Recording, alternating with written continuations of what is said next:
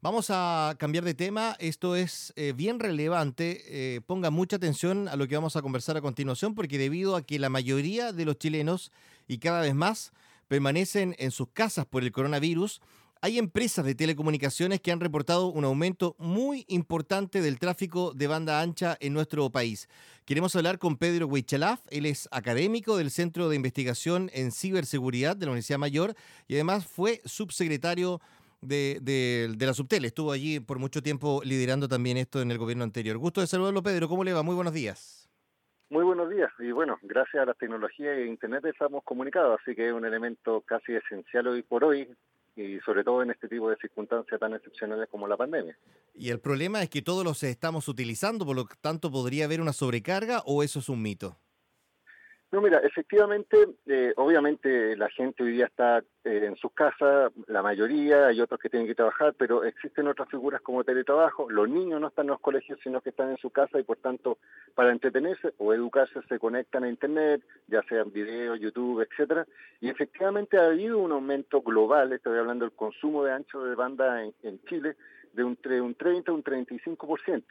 Sin embargo, eh, eh, no, nosotros no podemos decir que va a colapsar Internet porque en teoría las redes todavía sostienen este nivel de tráfico, están diseñadas, pero sí hay que hacer una diferenciación entre lo que son las redes fijas, es decir, fibra óptica, coaxial, la que se conecta de tu casa por cable, y otra cosa la Internet móvil, que se da a través de los celulares, que ha evolucionado en cuanto a la tecnología, por ejemplo, 3G tiene una capacidad, 4G tiene una capacidad mayor, se proyecta un 5G que va a tener más capacidad y obviamente también la conexión en tu casa, porque si en tu casa, por ejemplo, hay muchos dispositivos conectados simultáneamente, por ejemplo, niños viendo Netflix, tú escuchando la radio online, otro eh, haciendo videoconferencia, puede generarse una congestión local. Entonces, una recomendación es que las personas se conecten de forma no simultánea, sino que sucesiva, de tal forma que hay una eficiencia en el uso del Internet. Eso, quiere, eso se traduce en casa entonces, si están los hijos, los padres, en fin, cuando un padre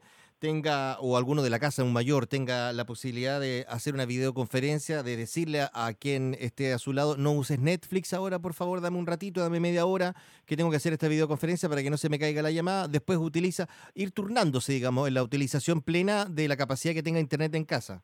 Sí, y además existen otras herramientas. Por ejemplo, Netflix permite descargar eh, las películas para verlas offline. Hay que pensar que en Chile la conectividad en tráfico aumenta entre las 7 de la tarde y las 10 de la noche, ese es como el pic. Entonces, lo recomendable es descargar, por ejemplo, películas o series o qué sé yo en el celular eh, horarios, por ejemplo, en las mañanas, madrugada, y después durante el día poder visualizarlas. O sea, hacer compatibles ambas o, todas las aplicaciones que están y pensar que hay aplicaciones que tienen más consumo que otros. Por ejemplo, eh, tuitear, mandar correo electrónico no es alta demanda de consumo a diferencia de lo que es ver eh, series o, por ejemplo, hacer videoconferencias. De acuerdo. Eh, la capacidad tecnológica en Chile está en un buen nivel en comparación con otros países. Estamos, porque ya, bueno, eh, la tecnología nos ha llevado a escuchar el 5G incluso, pero bueno, estamos lejos todavía de eso, digamos, ¿no? Tenemos fibra óptica en el sur del país. Eh, eh, ¿Estamos en un buen pie en términos tecnológicos en Chile o no?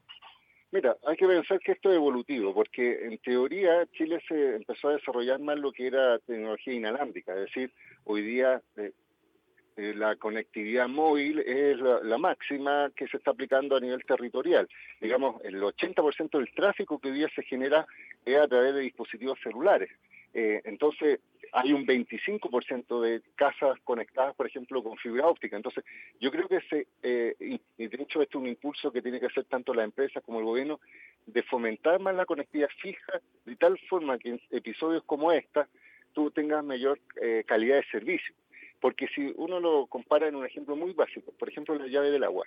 En tu casa si tú necesitas agua, abre la llave, pero si necesitas más agua, por más que abras la llave, no va a salir más que la capacidad de tu cañería. Entonces la única opción es cambiar la cañería por una más grande para que tenga más capacidad.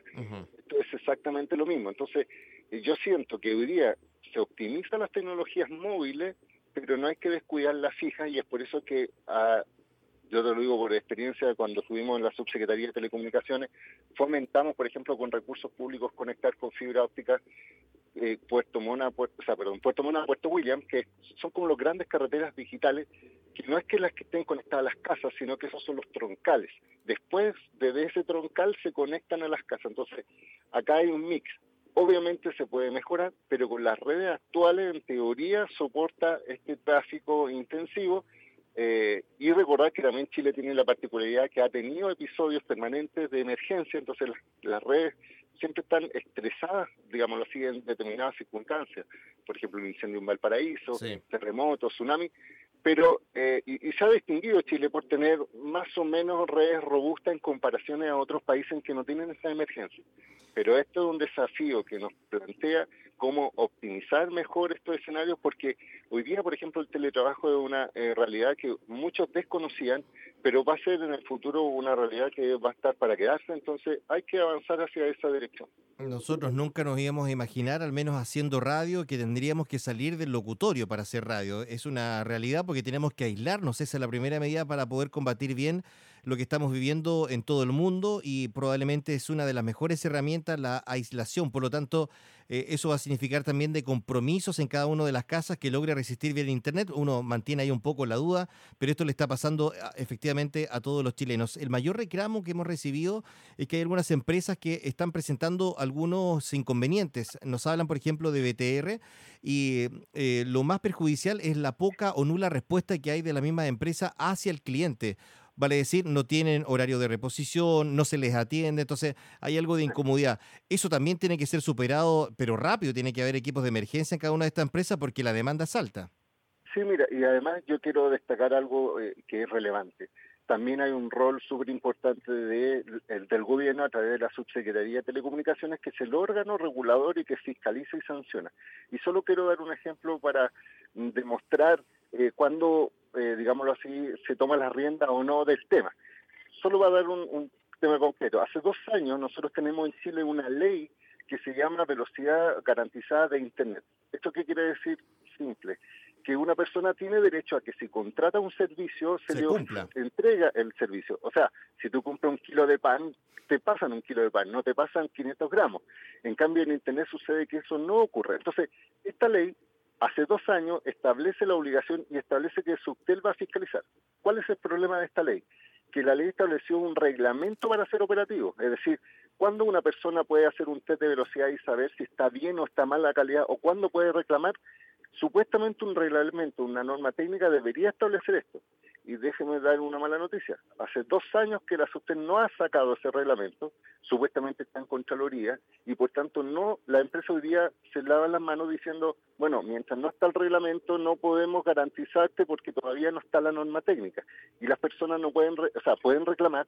Yo invito a que lo hagan a través de los canales hoy día online contra la SUSTEL diciendo, oye, por favor, chequen, porque es el órgano que sanciona y fiscaliza y es una gran eh, oportunidad, y siempre lo, hemos dicho, de que hoy día saque ese reglamento porque es más indispensable para esta circunstancia y para el futuro, y es por eso que digo que la responsabilidad no es tanto del usuario respecto a que tenga que racionalizar un recurso, sino que de las empresas de hacer las inversiones, pero también de la subsecretaría de velar por los derechos del usuario y fiscalizar para ver si esto es realmente un tema puntual o es general. Estamos conversando con el, eh, el ex subsecretario de Telecomunicaciones, Pedro Huichalaf, está al teléfono. Em, el teletrabajo implica que el empleador tiene que tratar de darles todas las mayores eh, posibilidades de un buen trabajo en su hogar. Uno invade el hogar de la otra persona y eso es muy incómodo, pero ante esta situación no hay nada que hacer porque si no, no se avanza en nada. Eh, por lo tanto, si un oficinista, por ejemplo, en su lugar de trabajo tiene su computador, el mouse, la silla, lo que eh, es probable que el empleador tenga que otorgarle también eso, esas comodidades, las mínimas, al empleador que se va a su casa. En el caso del Internet, por ejemplo, es un Internet que yo he adquirido, un contrato personal, eh, por lo tanto es algo familiar, es algo, es algo mío, y por qué se tiene que meter mi trabajo acá. Eh, ¿Usted sabe si es que esto se podría reordenar, que podría ir, por ejemplo, la boleta esa del consumo del Internet al empleador, o, eso ni siquiera se ha pensado y no estamos en condiciones de pensar eso? No, mira, lo que pasa es que hace dos días atrás, eh, y de hecho ayer salió publicado, salió la ley de teletrabajo. Es decir, hace un año atrás se presentó un proyecto obviamente hoy día se hace completamente aplicable esa ley, pero la ley establece dos circunstancias. Dice que cuando tú efectivamente, o sea, se incorpora esta figura del teletrabajo como modalidad dentro del contrato de trabajo. Antes no existía esa lógica, es decir, existía teletrabajo por defecto, pero se asociaba a un contrato tradicional. Hoy día se crea esta figura de teletrabajo y tal como tú dices, si se firma este contrato con teletrabajo, es obligación del empleador entregar las herramientas indispensables para que tú realices el trabajo. Y una de esas herramientas es, por ejemplo, la provisión del acceso a Internet en la medida que sea necesario esa modalidad para hacerlo. Porque, por ejemplo, si hay teletrabajo en, en relación a call center, por ejemplo, probablemente no es la conexión a Internet, sino telefonía fija o móvil la que se requeriría. Pero hoy día, con este nuevo, con eh, nuestra nueva modalidad incorporada, se incorpora. Sin embargo, hay que hacer la referencia a qué ocurre con las circunstancias actuales, cuando hay personas que están trabajando en forma tradicional y se le incorpora esta lógica de teletrabajo eh, sin estar amparado a la nueva regulación, la ley se pone ese caso y dice si esto es continuo, si esto es permanente, debería haber una modificación del contrato de trabajo y ahí el empleador debería postear estos elementos de tal forma que tus derechos como trabajador se mantengan sin eh, ser afectados independiente de si realiza este trabajo desde tu casa o desde, en este caso, de la oficina o un lugar proveído por el empleado. Eh, se le pregunta a veces a las compañías de electricidad o de agua o de gas si eh, tienen el soporte adecuado para que nunca dejen de funcionar. Siempre la respuesta es sí, estamos preparados para cualquier eventualidad y nos hemos encontrado en algunas oportunidades con apagones, con blackout, con, en fin. Internet. ¿Tiene esa amenaza en Chile de quedarse? Eh, puede ser que en algún momento nos quedemos sin Internet por la alta demanda. Eso es un mito absolutamente, lo descartamos. Y si se origina un problema de Internet, ¿todas las compañías deberían caer o siempre hay algunas que tengan soporte externo o cada uno tiene su soporte, digamos, no? Mira, lo que pasa es que hay que diferenciar, porque en teoría cada empresa de telecomunicaciones a nivel local tiene sus propias redes. Sin embargo, hay algunas que comparten las redes y ahí donde muchas. se produce ese, tema de vulnerabilidad. Pero hay muchas que comparten las redes, ¿ah? Sí, eh, a nivel tanto de troncal como a nivel de antenas. Por eso se aplica lo que se denomina el roaming nacional, etcétera. Y es por eso que también estaba en discusión un proyecto que se va a ingresar que es respecto a la infraestructura crítica de telecomunicaciones, en el sentido de que hoy día se entiende infraestructura crítica de telecomunicaciones algunas antenas, pero se iban a incorporar y están en ese proceso, por lo que tengo entendido, de incorporar también fibra óptica que es esencial para esto. Entonces, yo creo que acá eh, tal como tú mencionas, en circunstancias de estrés, en circunstancias de emergencia, se demuestran efectivamente si hay una correcta inversión, si hay una correcta regulación y un correcto uso por parte de las personas. Yo siento que este es un gran desafío porque nos da la oportunidad para revisar esto, pero en este momento, con plena confianza, yo te puedo decir, las redes están funcionando, no hay un colapso masivo, sin perjuicio de eso, hay que tener, apuntar a futuro y obviamente tener en mente que este tipo de figuras, como el teletrabajo, como el tema de educación a distancia, salud, eh, eh, de telemedicina, etcétera, es algo que se va a incorporar a la sociedad y por tanto ya no va a ir marcha atrás. De acuerdo, pero veamos el futuro, veamos el futuro próximo, veamos la, dos semanas más. Yo, yo, yo no tengo, yo no tengo la, bolita de cristal ni, ni menos espero que ocurra, pero todo indica de que vamos a entrar así paulatinamente en cuarentena gran parte del país. Eh, al menos así lo están diciendo las autoridades sanitarias o es la estrategia que hay en estos momentos. Esperemos que eso no ocurra porque de verdad quisiéramos que este virus se fuera, digamos, que no nos contagie nada más. Pero de ser así, de aumentar la carga, por ejemplo, en, el teletrabajo, o sea, vamos a tener casi a todo Chile en las casas metidos viendo el Netflix o viendo YouTube o directamente trabajando, eh, ¿podría soportar una carga extrema, extrema, extrema en dos, tres semanas más cuando esté, esté el pic que se piensa que esté en la segunda, tercera semana de abril?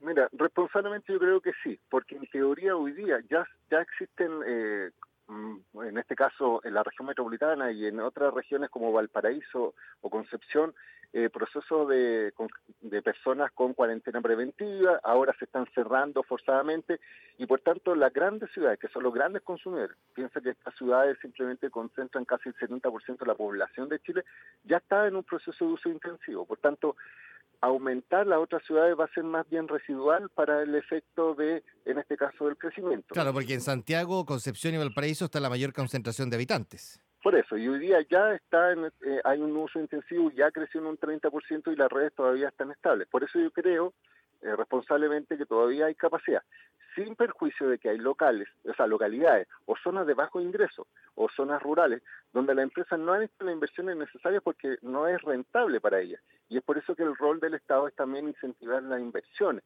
Por eso yo te mencionaba este cable de fibra óptica al sur, fue financiado por el Estado con 100 millones de dólares, ahora se está invirtiendo en un troncal nacional. Entonces yo siento que esto es eh, actualmente con las circunstancias, en, dos semanas más, en, una, en un mes más, va a continuar este uso intensivo, hasta este momento se mantiene, eh, sin perjuicio obviamente de que si uno nota que en un lugar, en un sector hay caída de servicio o degradación, hagan los reclamos correspondientes a la Subsecretaría de Telecomunicaciones que, insisto, es quien debe fiscalizar y chequear que esto se dé continuidad. De acuerdo, Pedro, muchas gracias por la entrevista. Gracias, buen día. Gracias a ustedes, hasta luego. Chao, hasta luego. Pedro Huichalaf, académico del Centro de Investigación en Ciberseguridad de la Universidad Mayor y también fue ex subsecretario de Telecomunicaciones, sobrecarga eh, de la red en los hogares, en fin, vamos a ver cómo, cómo continúa todo esto. Los